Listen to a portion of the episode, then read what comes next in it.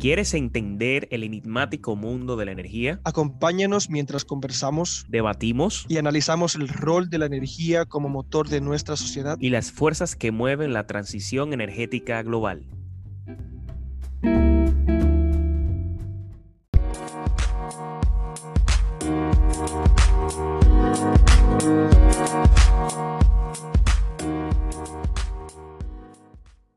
Bienvenidos, bienvenidas a una nueva entrega de Energía Journal. En esta ocasión, Emilio, ¿qué tal? ¿Cómo te sientes? Fenomenal, Miguel, aquí en casa, tranquilo y con muchas expectativas de esta conversación. Me gusta que al, parecer cuando estaba iniciando y saludándote, que, ah, bueno, la, la respuesta, siempre Emilio está tranquilo aquí y en casa. ¿Qué te parece eso? Una bendición, ¿no? Claro que sí, claro que sí. Y hoy, Emilio, vamos a hablar un tema eh, que aunque no es directamente de la energía, pero es imposible disasociar este concepto de la energía porque ya están íntimamente relacionados. Así es, Miguel. El tema de hoy es transversal a toda la cadena de que compone la estructura de un país y por eso encontramos valor no solamente en hablar de él, sino traer profesionales que se han pasado la vida, su carrera profesional, viendo la ruta, viendo los desafíos, viendo las oportunidades que tiene nuestro país para desarrollar el tema de hoy. Claro que sí, para nosotros es un honor contar con su presencia, ya que como tú bien indicas, es un profesional que tiene una amplia trayectoria en este sector y ha trabajado de la mano en todo lo relacionado a este concepto que vamos a estar introduciendo en breve. Pero antes de pasar al tema en cuestión, Emilio, ¿qué te parece si le damos una cordial bienvenida a nuestro invitado de hoy? Él es contador público autorizado con estudios en economía ecológica y finanzas climáticas, con amplia experiencia en planificación, formulación, monitoreo y evaluación de proyectos. Ha trabajado como investigador asociado para varias instituciones nacionales e internacionales, entre las que podemos destacar el Programa de Naciones Unidas para el Desarrollo, PNUD, el Banco Interamericano de Desarrollo, BID, la Agencia Alemana de Cooperación Técnica, GIZ, el Banco Mundial y el United States Agency for International Development, USAID. Es también ex becario del Gobierno de los Estados Unidos de América y ex director técnico del Fondo Nacional para el Medio Ambiente y Recursos Naturales, mejor conocido como Fondo Marena. Además, es articulista de temas ambientales y del desarrollo sostenible, así como coautor de varios planes e investigaciones, entre los que se encuentran el Plan Maestro del Sistema Nacional de Áreas Protegidas, SINAP, y el estudio de puntos críticos para la vulnerabilidad a la variabilidad y cambio climático en la República Dominicana y su adaptación al mismo. Asimismo, el Plan de Sostenibilidad Financiera SINAP, entre otras publicaciones. Así que con todos ustedes, dándole una cálida bienvenida acá por primera vez en Energía Journal, David Arias. Adelante, David. Buenos días, eh, ¿qué tal Miguel? ¿Qué tal Ramón Emilio? Muy contento de estar aquí con ustedes para que podamos, diríamos, intercambiar ideas, reflexionar en conjunto, que es lo que me gusta. El, esquema de ustedes me encanta porque nos permite eh, desarrollar ideas y que el público a su vez pueda de alguna forma recibir ese fruto de lo que yo le llamo la inteligencia superior, que es la inteligencia, la inteligencia colectiva. Nadie tiene toda la verdad. Aún yo venga entrevistado por un tema, y muchas veces yo salgo nutrido de la entrevista y creo que esta, en esta oportunidad será igual. O sea, es que el conocimiento es interacción de partes. Casi se entonces. Claro que sí, claro que sí. Para, y, y realmente esa es la idea. Lo que buscamos es tener un espacio de conversación donde podamos abordar estos, estos temas. Y realmente el tema de hoy creo que nosotros tres en común, desde diferentes perspectivas, podemos coincidir en que creemos y prácticamente todo lo que estamos desarrollando a nivel profesional está relacionado a este concepto que es la sostenibilidad. Así es, Miguel. Y para introducir el tema de hoy y entender el contexto de la conversación, primero decir que este Pacto Verde por la Sostenibilidad fue coordinado por el señor David Arias aquí con nosotros. Y que esta iniciativa procura establecer de alguna manera las bases para un compromiso nacional, un compromiso social, un compromiso económico frente a los retos que sabemos que vienen con el cambio climático y la, conservación de los recursos naturales y el desarrollo sostenible de nuestro país. Miguel y David, estamos acostumbrados ya a, escuchar la famosa Estrategia Nacional de Desarrollo y los pactos que vinieron de ella, el pacto fiscal recientemente debatido, el pacto por la educación que se luchó eh, hace varios años ya, y el pacto eléctrico que se firmó este mismo año también. No obstante, los promotores del pacto verde sienten que esta ley debe ser elevada de, una, de alguna manera, elevada de categoría política y que se integre con los demás pactos en una especie de em, redimensionamiento del modelo de desarrollo de nuestro país. Y ahí, hay un montón de conceptos que vamos a estar tratando hoy. Y con esto entonces vamos a comenzar a debatir o a conversar sobre el primer tema. ¿Qué es esto del pacto eléctrico, David? ¿Cuáles son sus principales promotores? ¿Y cómo se enlaza este pacto, esta, esta idea con la Estrategia Nacional de Desarrollo? Podemos comenzar por ahí.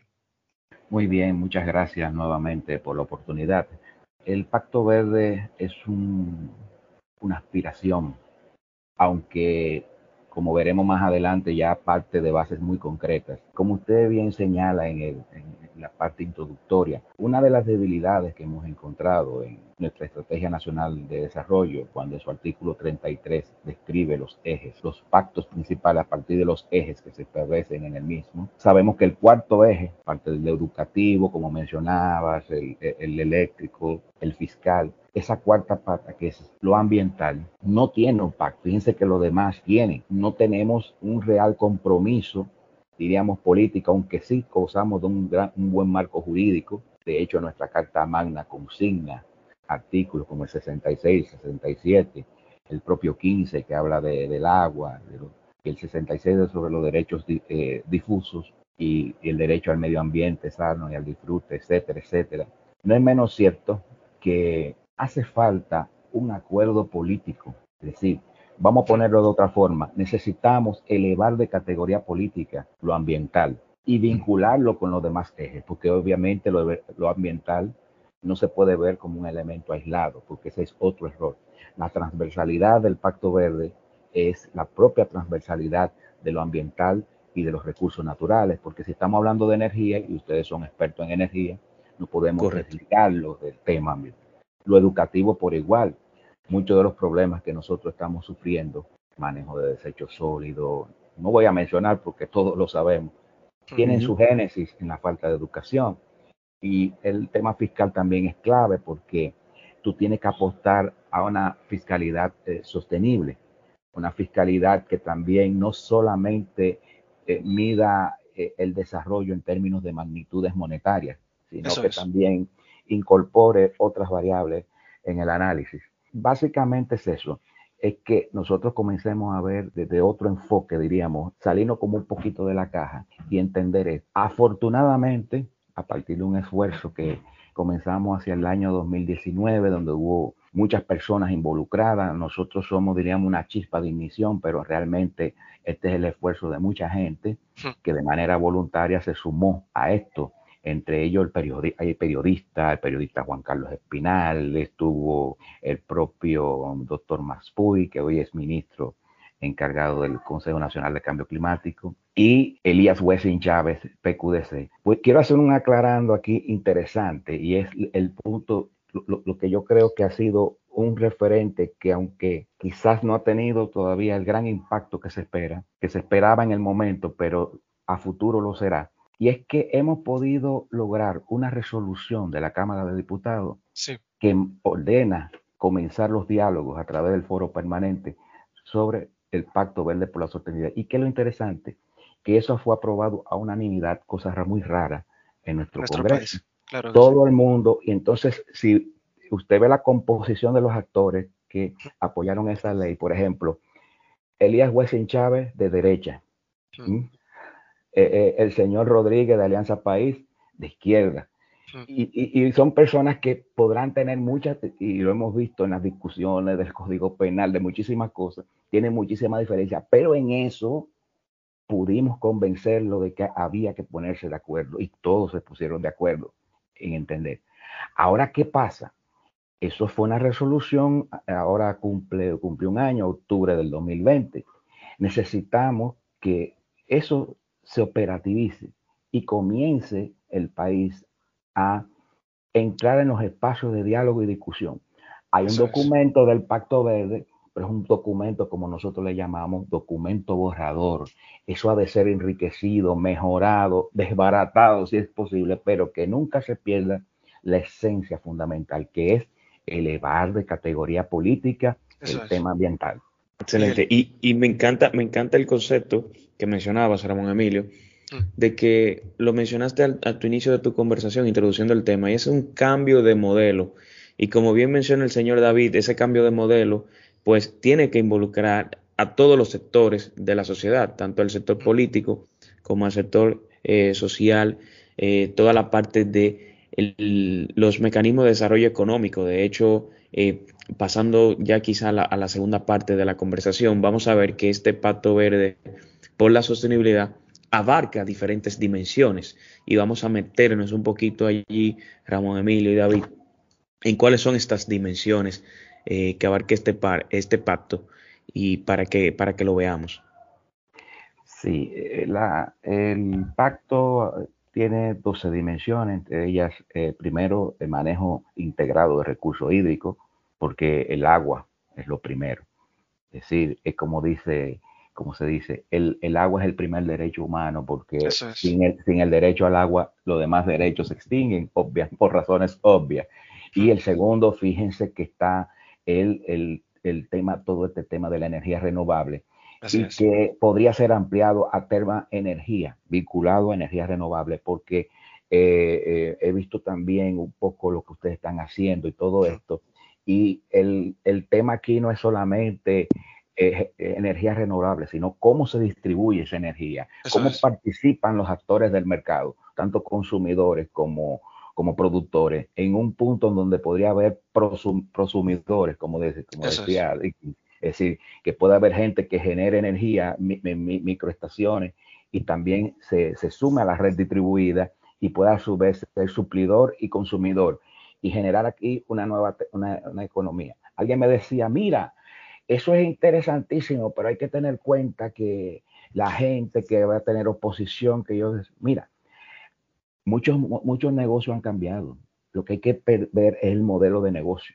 Yo no veo por qué la gran empresa no puede meterse en esto también. Es decir, es que hay que también romper, como decíamos en principio, con ciertos paradigmas. y eso de, eso ustedes me pueden dar cátedra a mí, el paradigma de la producción centralizada de energía, porque eso es muy peligroso en un, en un sistema isla como el nuestro, azotado por los huracanes, en número 11 en, en, en, el índice de riesgo climático global, que tenemos, es decir, como lo vamos a poner en, lenguaje llano. No se puede poner todos los huevos en la misma canasta. Y en términos energéticos es lo mismo. No se y así mismo, eso, me encanta. simplemente para que usted nos ponga en contexto de qué significa esta palabra clave que usted ha dicho, este sistema isla-país, y por qué el Pacto Verde por la Sostenibilidad considera que esto es relevante para hablar de los desafíos que nos vamos a enfrentar como nación en las próximas décadas, ¿no? Entonces pónganos en contexto, a ver qué significa esto. Sí, y, antes de eso, eh, disculpe, señor David y Emilio, también resaltar y puntualizar ese dato. Nosotros lo hemos mencionado en otras ocasiones, decir que nosotros ocupamos el ranking número 11 dentro de los países más vulnerables ante el cambio climático y nuestro vecino país, uh, Haití, ocupa el lugar número 3. Entonces, eh, eso está muy relacionado con lo que acabas de preguntar, Emilio, sobre que somos un sistema isla. Y pues adelante, señor David, cuéntanos un poquito sobre este tema. Eh, lo que voy a plantear, advertir para quizás muchas personas, mucha mentalidad y gente que pueda mal interpretar todo esto, es que en ningún momento el concepto de sistema isla, que es un sistema analítico, plantea cuestionamiento a las soberanías de ambos estados. Es decir, Aquí no hay un tema de, fusión ni de, nada de eso. Es. un concepto más bien analítico, porque cuando tú defines bien tu categoría de análisis, tus políticas y todo lo que tú vayas a hacer va a hacer con precisión y claridad. Si nosotros no estamos claros en el concepto bajo el cual estamos diríamos, eh, desarrollando nuestra estrategia de futuro, todo lo que se haga va a ser como especie de parche. Es decir, estamos haciendo cosas, mira, hicimos un parque eólico aquí, hicimos una cosa, todo eso está muy bien, no digo que no. Ahora, tú tienes que conocer el concepto de sistema isla. ¿Por qué sistema isla? Porque para la naturaleza no existen fronteras. Y además, no podemos negar el que eh, la isla es una sola en términos eh, naturales y ambos lados están influenciados. Nosotros, por ejemplo, tenemos una fuerte migración. ¿Cómo negar eso? Esa, esa, esa masa que yo digo que son muchas veces refugiados ambientales y naturales, porque al final la gente no anda detrás de dinero, sino que la gente quiere dinero para comprar bienes y servicios que provee la naturaleza, ya sea naturaleza eh, eh, eh, como tal o naturaleza o segunda naturaleza, en este caso los bienes y servicios construidos, pero todo viene de la naturaleza. Haití es un estado que tiene, está algo en una crisis política, mm. crisis ecológica, apenas 2% de la cobertura boscosa es una, una un, un, desastre ecológico y natural. Alucinante. Alucinante, lo plantea Jared Diamond en su libro Colapso hay que leerlo y recomendarle a los, a, los, a los que nos escuchan que lean ese libro, creo que aparece en PDF en, internet. ¿Cuál, ¿Cuál, es el nombre? Otra vez. Colapso, de Jared Diamond. Ajá, de Jared Diamond.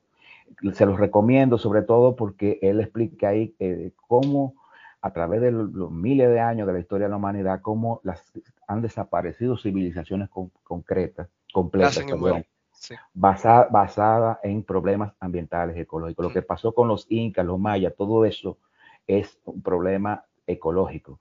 Eh, eh, entonces, él aborda ahí el tema de la República Dominicana y la diferencia entre una nación y otra en base a, la diferencia de políticas ambientales y como una tiene 43% de cobertura boscosa con todos los problemas que sabemos que tenemos de deforestación, degradación de los ríos, pero aún así no, es incomparable con Haití. Pero ¿cómo desligar eso de nuestro problema? El problema energético, el problema energético nacional, pero también hay un problema del problema energético de la isla, el problema de, los recursos hídricos. Entonces, hay eh, eh, complejidades que deben ser abordadas con la debida profundidad. Y nosotros, eh, y tú hablabas, Miguel, por ejemplo, de, de, los índices, nosotros, lugar 11, ok, Haití, lugar 3 en índice de riesgo global climático. Sí, pero no hemos hecho, diríamos, eh, eso como verlo un poco lineal, porque no hemos hecho, diríamos, eh, eh, una ponderación matemática real y que tú puedas decir, ¿cuánto es la isla, diríamos? No, no se trata de una, de una simple suma eh, eh, 3 eh, más 11 y, dividido entre 2. No, no, no, no se trata así. Son cosas más complejas, pero eso no lo sabemos. Hay que profundizar ahí, porque eso aumenta nuestros niveles de riesgo.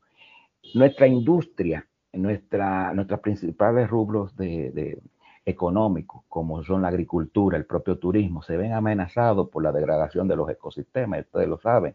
Hay una parte del pacto donde nosotros decíamos, cuando nosotros aumentamos nuestro endeudamiento, pero en la medida que nosotros degradamos aquellos elementos que son los recursos naturales y los ecosistemas, con lo que podemos generar bienes y servicios para honrar las deudas, en este caso las deudas externas e internas, tú disminuye también tu capacidad de pago porque vamos a ponerle un ejemplo concreto porque se oye como un poco estéreo y, aéreo, pero vamos, vamos a ponerlo si, se degradan los ecosistemas costeros y marinos en las zonas turísticas, ¿qué turista viene a un paisaje degradado? Nadie viene. Por lo tanto, vas a tener menos ingresos de divisas. Exacto, menos ingresos de divisas al país, menos empleo. Y obviamente eh, eh, tu capacidad de pago también va a, mermar. Eso por decirte, por decirle unas cosas. ¿Por qué? Hay otra parte, y perdóneme que me extienda. Una de, las partes de los ejes fundamentales que plantea el Pacto Verde de las Dimensiones es el sistema de cuentas nacionales. Nosotros también tenemos que revisar el sistema de cuentas nacionales, que solamente se mide en magnitudes monetarias.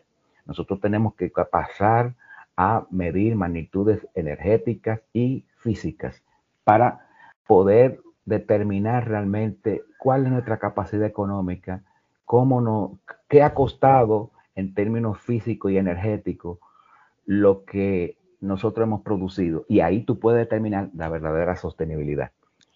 Justamente, y este punto es súper importante mencionarlo, que, sí. que no, son, no solo nuestra nación se encuentra con este desafío importante de cómo medir los costos reales de la transición y cómo medir los beneficios que, se podrían obtener. Y esto que menciona eh, el señor David es relevante porque ahora mismo los esfuerzos, no solamente de las Naciones Unidas, sino de los eh, científicos, ingenieros y políticos, es precisamente ponerle un valor.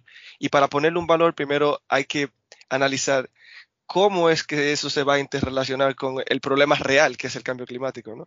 Y ahí es que viene eh, el poder de la tecnología y ver de esos escenarios que estoy seguro que David puede describirnos en el pacto, que, que se describen en el pacto. Es decir, el primero, la gente que cree que no se puede hacer nada, que este es el Doomsday, que va a haber una catástrofe global es inevitable. Luego, el segundo bando del otro lado de la moneda es lo que creen que la tecnología nos puede ayudar a resolver los problemas climáticos, que podemos capturar el carbono, que podemos generar energía limpia. Pero luego hay una tercera ah, mirada que no está en esta moneda que está girando, ¿verdad? Que es la posibilidad de que podamos hacerlo sosteniblemente, que sea un compromiso de ambas partes, que si es verdad que hay cosas que ya llegaron a su tipping point, es decir, que ya no se pueden mejorar, pero sí, sí que se puede usar nuestra habilidad, nuestro genio, nuestro ingenio para llegar a soluciones que sean un compromiso, ¿no? Y este, estos datos, el problema real actual es que como no tenemos información, como no hay un registro, no hay un compromiso nacional o global para ponerle medida a la desforestación, por ejemplo, o ponerle una medida al uso del agua, porque el agua no tiene valor y ahí esto es un, un buen punto que podemos tratar y me, gustaría tratar. Eh, Correcto. Como no tiene valor, no se puede al final eh, medir el impacto que, es derrochar el agua. Entonces, simplemente para agrupar el tema de las dimensiones del pacto, me gustaría, David, que usted nos cuente de esas 12, perdón, 13 dimensiones que tiene, ¿cuál, ¿cuáles o cuál usted considera que es más relevante o más importante dada la coyuntura que nos encontramos en nuestro país? Eh, lo primero es que eh, entre las 12 dimensiones que, eh, apenas he mencionado unas cuantas para no entrar, nos iríamos la mañana que está entrando en las, en las demás, pero centrándome básicamente es que todas son importantes porque están interrelacionadas. Hay un problema aquí de que, volviendo un poquito atrás, recapitulando, cuando hablaba del tema del sistema de cuentas nacionales, y tú mencionabas muy bien, por ejemplo, la valorización de los recursos naturales. Existe una ley de la cual nosotros somos coautores, también participamos, que es la ley de pago por servicios ambientales, que es la que reconoce el valor de los servicios ecosistémicos en su función de contribución a la economía. Por ejemplo, una empresa de gaseosas o de cerveza tienen que entender que ese recurso agua no es simplemente pagar una cuenta, una factura de agua, sino que debe pagar un cano como si fuese una materia prima. Algo mínimo, algo que no afecte la competitividad, pero que también ese recurso pueda ir a, para que se pueda de alguna forma remunerar a aquellos que conservan el agua y fomentar el cultivo de agua buena, el cultivo de, de, de, bosque, porque usted tiene una tierra que está en una cuenca hidrográfica, bueno, pero usted es agricultor, te dice, bueno, pero voy a sembrar de tallota mejor voy a cortar estos árboles, pues yo tengo que comer y vivir. Pero si hay, y te dice, esta ley es para eso, te dice, no, espérese, déjeme eso ahí, capturando carbono y produciéndome agua, eh, que nosotros le vamos a pagar. Ese, esa es la idea de la ley de pago por servicio ambiental, que no se ha implementado del todo porque le falta aún, a pesar de dos años y tanto de haberse aprobado, promulgada, carece de reglamento de aplicación. Entonces, eso es una limitante. Quizás porque también el concepto y por eso es todo esto del pacto y de la educación y de hablar y de masticar el tema, porque a veces los políticos temen de aplicar nuevas tasas que se puedan malinterpretar como un impuesto. Es decir, el gran miedo de todos los empresarios, todas las personas que, y sociedad civil, con todo el que nos reuníamos, era decir, es que esto puede eh, eh, cargar. Yo no, es, un, es una tasa, no es un impuesto, es una tasa sobre algo que usted utiliza y que necesita porque ahí viene algo que decía, eh, es que estamos hablando de derechos colectivos y discursos. Cuando hablamos de recursos naturales, de medio ambiente, es decir, lo que es de todo no es de nadie. Es decir, nadie se hace responsable del aire, nadie se hace responsable del agua. Entonces, esa visión hay que irla cambiando. Es decir, tiene, y la única forma dentro de nuestro sistema de mercado es darle un valor. Muchas veces hay muchas disputas sobre el tema de que si se debe valorizar eh, los recursos naturales, porque viene esa imagen, tú sabes, eh, eh, diríamos, tradicionalista de, todo esto, pero sí, en, en, el, momento actual en que se encuentra el sistema Tierra, el planeta, sí hay que comenzar a decirle a la gente, no puedes botar el agua. Le voy a poner un ejemplo. Ustedes saben cuánto cuesta producir un dólar aquí con agricultura en términos de litros de agua. Sí. 1870 litros de agua, señores. 77 por ahí. Óyame, eso es una aberración. Eso no puede ser. Ahora, si eso tuviera una tasa que la gente supiera, aunque fuera mínima, que eso cuesta, no lo hicieran. Yo sé que es impopular, que lo que yo estoy diciendo, hay gente que, me estarán escuchando en este momento y dirán, ah, pero ¿y, qué es lo que se cree este? Más impuestos a mira uno, etcétera, etcétera. Pero realmente, señores, es la única forma porque la, gente, la gente, por más que se le hable, por más que se le diga, la única cosa a la que le hace caso es cuando la aprietan el bolsillo. Cuando la aprietan el bolsillo, ahí entendiste, de una vez. Bueno, bueno, don David, es que cada vez que usted estaba mencionando y describiendo todo, mi cabeza estaba como que mandando alarmas constantemente. Y es que hay tantos datos que me sorprenden y como decía Ramón Emilio sobre los escenarios de lo que tiene que ver con qué, qué podemos hacer nosotros como humanidad ante esta situación de lo que es el cambio climático y los recursos naturales, que es casi, que es casi un tema filosófico y vamos a no quizá meternos mucho allí, pero hay, hay, una, hay una realidad y es que, como bien usted indica, esa persona, si no tiene la visión, si no tiene la educación, ese empresario y, ese ciudadano común, eh, si no tienen la visión y, educación de por qué estamos hablando de esto, pues no lo va a entender. Pues simplemente, si tú no haces ese cuidado, si tú no haces ese trabajo hoy, eso significa que mañana tú no vas a poder ni siquiera producir esa cerveza, no vas a poder disfrutar de ese bienestar que tienes ahora, porque simplemente no va a estar disponible, porque no fuimos cuidadosos hoy en el manejo sostenible de nuestros recursos. Y por eso es que estamos hablando de, de que este concepto desde un inicio, como usted mencionaba, es transversal y por eso debe elevarse su categoría política y el trato que se le está dando, porque es una emergencia, no es algo, no es algo que podemos comenzar a hacer mañana, sino que si queremos tener un resultado mañana debemos comenzar ahora. Y allí también quisiera mencionar el concepto de lo que llamamos la biocapacidad, que es un concepto también que se, que se aborda en el, en el, tema, y es que la gente entienda, es hasta de sentido común. Si, si tú le explicas a un niño y le explicas el concepto de la biocapacidad y le haces entender que nosotros tenemos un planeta Tierra y este, y este tiene unos recursos que son eh, limitados, pues si utilizamos mayor cantidad de recursos de lo que la Tierra es capaz de regenerar, pues estamos en déficit y va a llegar un momento en el que pues simplemente no vamos a tener la disponibilidad de ese recurso. Pero es un tema de educación, como usted bien mencionaba, y de visión. Pero debemos comenzar a trabajar en ese sentido y nosotros, Emilio y yo, puedo hablar por los dos en este momento, creemos y estamos trabajando constantemente, constante, constantemente con esa visión. Así es, Miguel.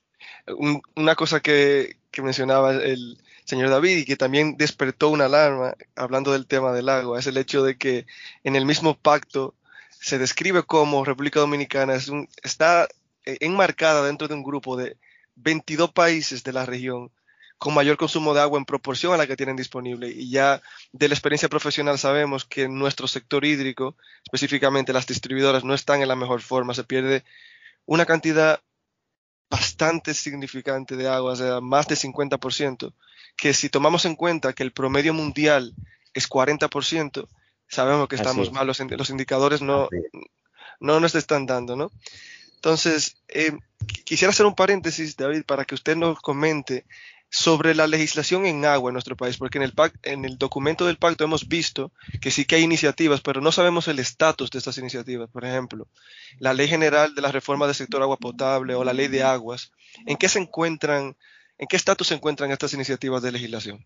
En este momento eh, ha habido fuerte debate en cuanto a, la aprobación de la misma, porque la verdad es que eh, la gente habla de ley de agua, pero ustedes saben que son dos, son dos leyes. Eh, hay una que tiene que ver con la distribución, que habla de alcantarillado y todas estas cosas, y la, el agua como tal, que esa no se ha aprobado, que es el, la ley que regula el agua como recurso. una cosa es el agua como recurso y otra cosa es el agua como como servicio eh, ofertado, o sea, eh, donde incluye todo el tema de distribución y todo esto. Eso es un tema eh, muy difícil de abordar, sobre todo porque cuando se habla de agua, ustedes saben lo que es agua y energía, se habla de grandes inversiones.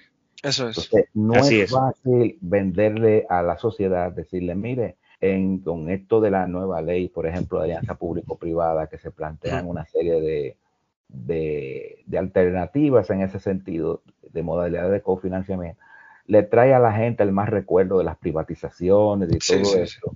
Y eso es un tema que hay que, pero es que se necesita tantos recursos, tantos recursos que el Estado no tiene para resolver esos problemas fundamentales. Entonces ahí es que radica el punto de quiebre, diríamos, de, o no de quiebre, sino de, de, de conflicto de ambas leyes frente a la sociedad y por eso es que ustedes ven esos debates acalorados, porque es o qué hacemos, o no invertimos lo que hay que invertir y dejamos que todo se deteriore, eso o, es. o permitimos que la inversión privada entre y saque beneficios. Yo lo que pienso es un punto intermedio, yo pienso que siempre y cuando todo entre dentro del marco de la razonabilidad, todo es posible, porque hay veces que uno no sabe qué le cuesta más a uno si un, un Estado ineficiente manejando eh, digamos, con mucho dispendio, o una empresa que cobre un monto es, X por, por, gestión. O sea, uno no sabe hasta qué punto, al final, las inversiones hay que hacerlas, sea el Estado, o sea la empresa privada, o sea en alianza pública-privada. Esa es la realidad. Porque eh, eh, es, es, muy difícil. Y algo que quería decir, que cuando hablábamos hace un rato sobre la, ese tercer escenario, ¿no? En que las tecnologías, por ejemplo, el uso de las tecnologías, las tecnologías aplicadas, puede ayudarnos a combatir el cambio climático y todo esto. Todo eso es verdad. Y ustedes como científicos que son, saben, casi todo está pensado. Hay, hay tecnologías para eh, que dan respuesta a muchas cosas. Ahora bien, volvemos al punto del pacto político. El gran problema es siempre ponernos de acuerdo. ¿Cuál es la mejor forma? El, consenso. Es decir, nosotros planteamos, y, al igual que ustedes, yo soy un convencido de las redes distribuidas, ¿no? Del concepto descentralizado de la energía. Pero eso está en la cabeza de nosotros. Ahora nosotros tenemos que comenzar un trabajo de, claro, de, digamos, de convencimiento, hasta de predicar, de diálogo, de, predicar. Pastores religiosos. Así mismo, como dice un amigo, me va a predicar la palabra para que la gente vaya entendiendo y sobre todo los que tienen tomadores de decisiones como son nuestros políticos, que son los que hacen leyes, que son los que legislan, nuestros empresarios que tienen la capacidad económica, comprendan que este es el camino, es el que al final dará más beneficios, no solamente económicos, sino sociales y sobre todo de sostenibilidad. Entonces, el problema aquí es que las tecnologías existen por eso siempre le decía a mucha gente que cuidado con caer en el reduccionismo tecnológico, decir, todo es tecnología, sí, pero si no hay un marco político que te apoye eso, tú no vas a poder hacer nada con las mejores ideas del mundo. Tú tienes que convencer a la sociedad de que por qué este modelo es eh, el más adecuado a nuestro eh, problema de adaptación al cambio climático. Porque ustedes saben que el cambio climático tiene dos dimensiones, la mitigación y la adaptación. Si bien es cierto que nosotros debemos mitigar, es decir, reducir emisiones de gases de efecto invernadero a la atmósfera, nuestra contribución en el, diríamos, en el sistema planetario no es tanta. Y con eso vuelvo y repito, no quiere decir que no adoptemos políticas como lo que está establecido en la estrategia de pasar del 17% de energía renovable al 25% al 2030. Eso está muy bien. Ahora bien, la gran, lo, interesante de lo que ustedes hacen es que se enmarca dentro de la estrategia de adaptación. ¿Por qué? Porque nosotros vamos a ser más víctimas que victimarios. Nosotros lo que tenemos que adaptarnos para lo inminente. Y lo inminente es que tenemos que hacer, como uno de nuestros ejes, nuestras dimensiones, la agricultura climáticamente inteligente, el tema de las energías renovables y las redes distribuidas, y comenzar a ver de una forma, diríamos, eh, eh, cómo creamos más resiliencia a nuestras eh, capacidades nacionales, ya sea en materia agrícola, energética, etcétera. Entonces, tenemos que... yo le agrego ahí el, manejo. agrego ahí el manejo de los recursos hídricos, que es bastante importante. Muy, muy importante. Yo diría que esos son tres ejes importantísimos cuando hablamos ahorita de la importancia, que son agua, energía y agricultura. Ahí yo centraría todo con el, trasfondo de biodiversidad y conservación, porque es como la orquesta que sin, sin esa orquesta no, no, hay buena, no hay buena armonía. Tú necesitas ecosistemas sanos, eh, recursos naturales bien conservados, etcétera. Entonces, pero en términos, diríamos, de políticas públicas, esos tres ejes deben interactuar. ¿Por qué? Porque el agua, eh, la agricultura, por ejemplo, en nuestro país, como hablábamos hace un momento, es totalmente ineficiente en el uso del agua. Usa más del 75% de, de todas nuestras aguas. Se desperdicia.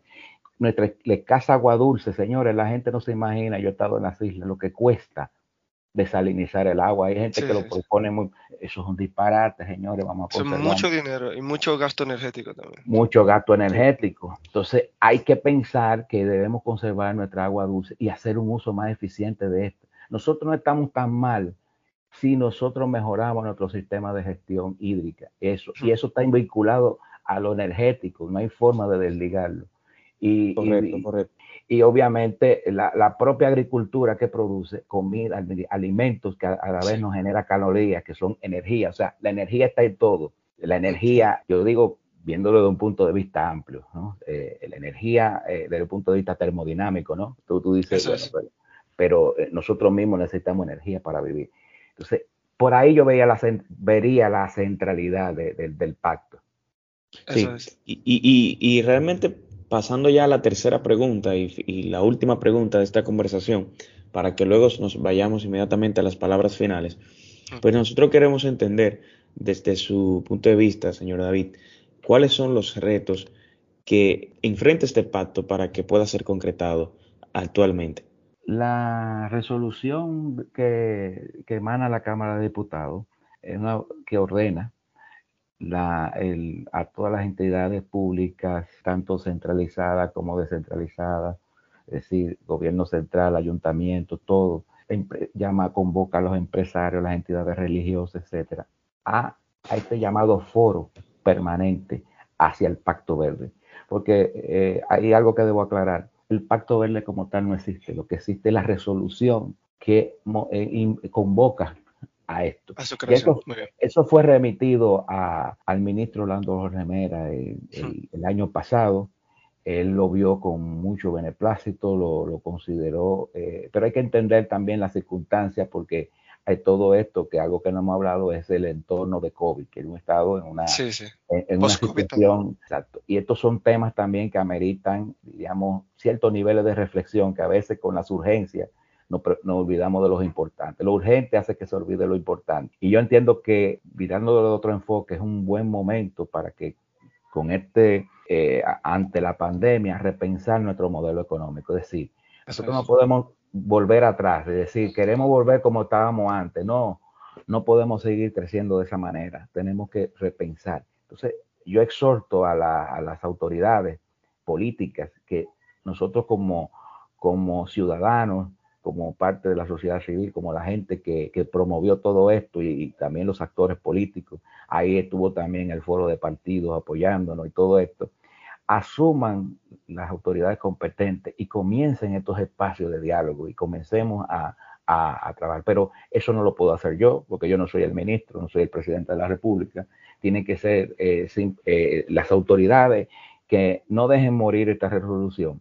Y yo digo que nunca morirá, porque siempre será un referente de que, en el, de que existe, aunque sea como antecedente en el país, el intento de hacer un pacto ambiental, un pacto verde como este, es decir, es el gran valor que tiene y que eh, los demás poderes del Estado, la propia Cámara Alta, el Senado también emita una resolución parecida para que entonces tenga mucho más fuerza todavía.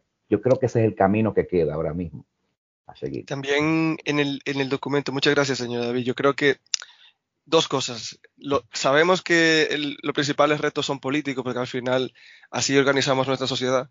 Pero también está el componente que, surge en la conversación siempre, es cómo se va a financiar esta transición. Es decir, qué mecanismos hay en la actualidad o qué se está pensando para poder financiar todo esto de, ah, ok, no vamos a depredar este bosque, pero como yo le digo al granjero que necesita tirar su vaca por ahí, que no lo, que no lo, que no lo deprede. Usted comentaba uno que se está tratando, pero ¿qué otros adicionales mecanismos hay en la literatura internacional o, que se están aplicando ahora mismo? Sí, eh, allí, allí, Emilio y, y, señor David, escúcheme. Mm. Bueno, de, adelante con la pregunta y ya luego agregó la idea. Bueno, eh, decirle, no hay ningún problema, decirles que Pacto Verde por la Sostenibilidad se, se apoya en un amplio programa eh, económico, es decir, y esa pregunta que acaba de hacer Emilio es clave, porque la gente dice, ¿de dónde va a salir todo esto? En realidad ahí, como decíamos en principio, lo que hay es que salirse un poco de la caja, porque hay muchos recursos, hmm. hay muchos recursos y, y vendrán más recursos, tanto de la inversión privada a nivel internacional, eh, financiación multilateral, etcétera, etcétera, porque hay un giro.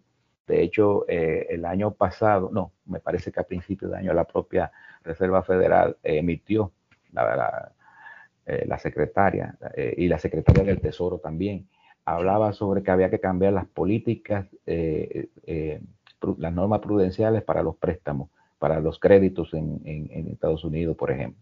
decía, eh, tú tienes que fomentar a través de la, de, la, visión del crédito, por nosotros hablamos del crédito verde, es decir, mira, eh, las inversiones verdes de tal tipo tendrán tasas preferenciales así, así, así, asado. Tú vas a tener eh, un escenario donde lo que tú tienes que cambiar, volvemos y repito, de políticas. Si la política es descarbonizar, entonces todo tu aparato financiero debe de ser cambiado con políticas que lo, que lo lleve ahí donde el propio mercado vaya definiendo esas pautas, pero a partir de las pautas políticas, es decir, bueno, no vamos a eliminar la, diríamos, vamos a decirlo por alguna, de alguna forma, el financiamiento marrón tradicional, pero hay uno que es mucho más atractivo que el financiamiento verde. Si, hay, si tú vas a invertir en energías renovables y en energía de carbón, ahora mismo tú sales a buscar dinero internacional. Estoy muy seguro de que la tasa de interés para energías renovables es mucho más cómoda ahí está el Fondo Verde para el Clima, fondo global de más de 100 mil millones de dólares y que va a crecer ahora más, eh, mucho más con más inversiones, que eh, con tasas muy cómodas, inclusive hay una parte de, recursos no reembolsables que muy cómodo, a que si tú vas a fabricar una planta de carbón, que ya hemos visto los, los efectos ¿no? de, económicos de, de financiar con energía sucia, porque va a llegar un momento que a nivel global tú no vas a encontrar financiamiento para cosas que no sean sostenibles. Cruzamos los dedos. Entonces, que sí? Entonces, por otro lado están los mercados de carbono. Nosotros somos un país que tenemos muchos sumideros de carbono y lo que tú tienes es que eh, eh, crear un mercado donde eh, converjan convertidores, que son las personas que tienen los sumideros de carbono, es decir, bosques, el, mismo recursos del mar, el carbono azul, nosotros tenemos mucho carbono azul. ¿Por qué? Porque nosotros tenemos una área económica exclusiva. Eh, ahora con esta ley de, que nos convertimos en estado archipelágico, eh, mm. eh, nosotros somos 48 mil kilómetros y de área marina tenemos casi 400 mil. Ahí hay muchísimos recursos naturales de carbono azul, de, de, de, la misma, los mismos recursos naturales. Nosotros estamos en la zona privilegiada del Atlántico Norte, algo que planteábamos cuando hablábamos de la ley de pago por servicios ambientales, que por qué a esos buques que pasan por aquí, ya, por ejemplo, Panamá le va a poner un impuesto verde a los barcos que pasan por ahí. Nosotros también, por los que pasan por nuestras aguas, nosotros podríamos cobrar un cano a, a, esos buques que tienen que necesariamente pasar por aquí para comunicarse tanto con Norteamérica como con Sudamérica. Entonces nosotros estamos desperdiciando, es decir, es ver las cosas, todas las posibles fuentes de financiamiento pero de manera creativa, saliéndonos de la caja, no puede ser los métodos tradicionales, porque si lo ves por ahí, palabra. no vas, no, no vas a encontrar los recursos necesarios. Tienes que decir, ¿qué tenemos? Pero para tú saber qué tenemos y cómo podemos valorizar eso, tiene que cambiar tu paradigma y tu modelo de pensamiento. Así es, así es. Excelente, excelente. Yo realmente que hay tantas ideas y tantas cosas, pero el tiempo ya, Emilio, no, se nos escapa. Implacable. Les, decía que hay tantas ideas y tantas cosas, pero el tiempo no nos alcanza. Y realmente me pudiera pasar ya una hora más hablando porque hay tantos comentarios y tantas oportunidades de, ir profundizando en cada uno de los tópicos y, de los temas. Cada uno de los temas es, un mundo y es un montón de contenido.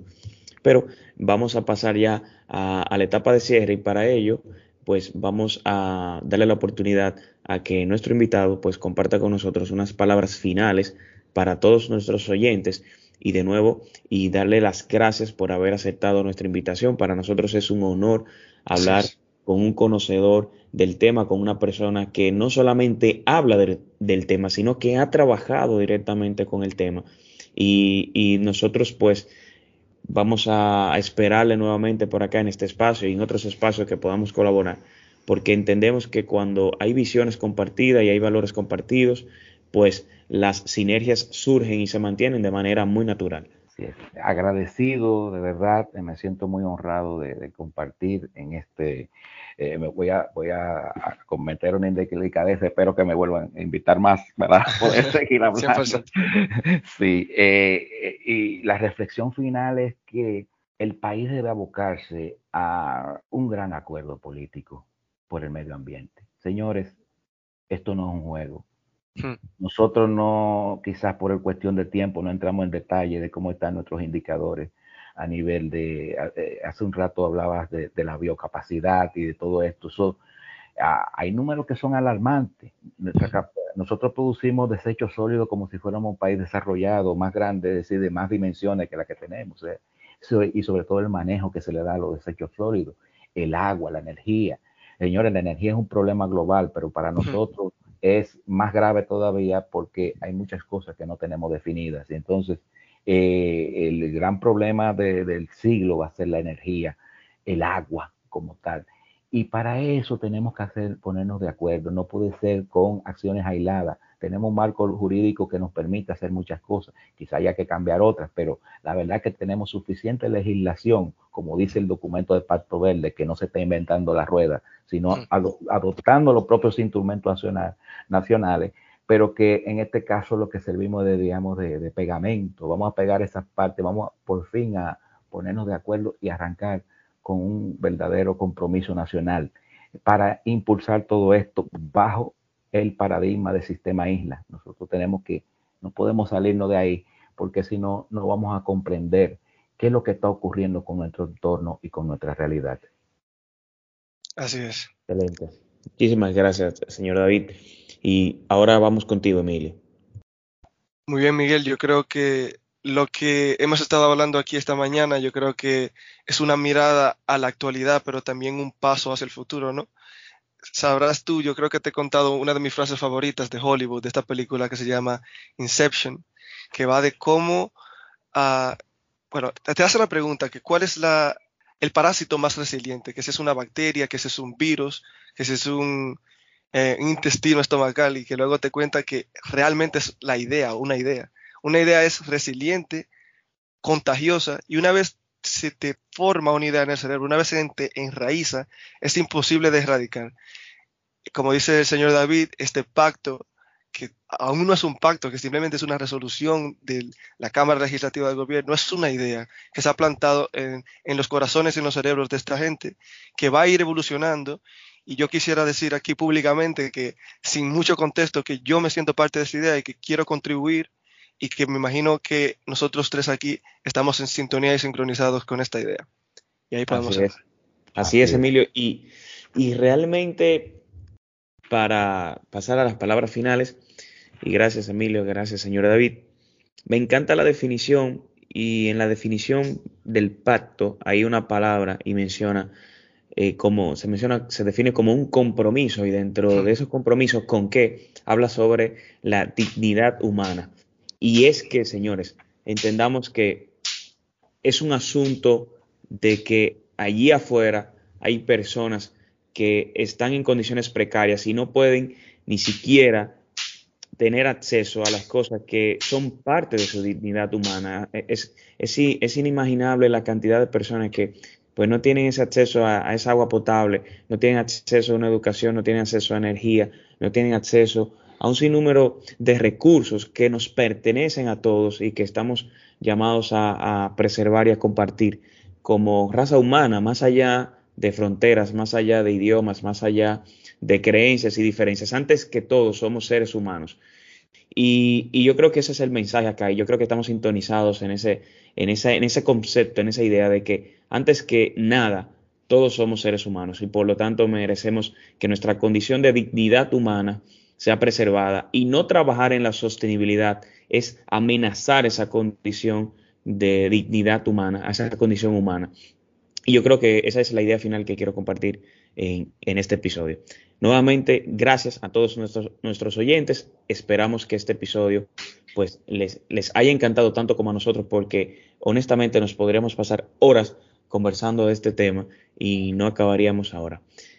Y recuerda, te invitamos a que nos acompañes e inspiremos juntos el uso adecuado de la energía. Hasta pronto.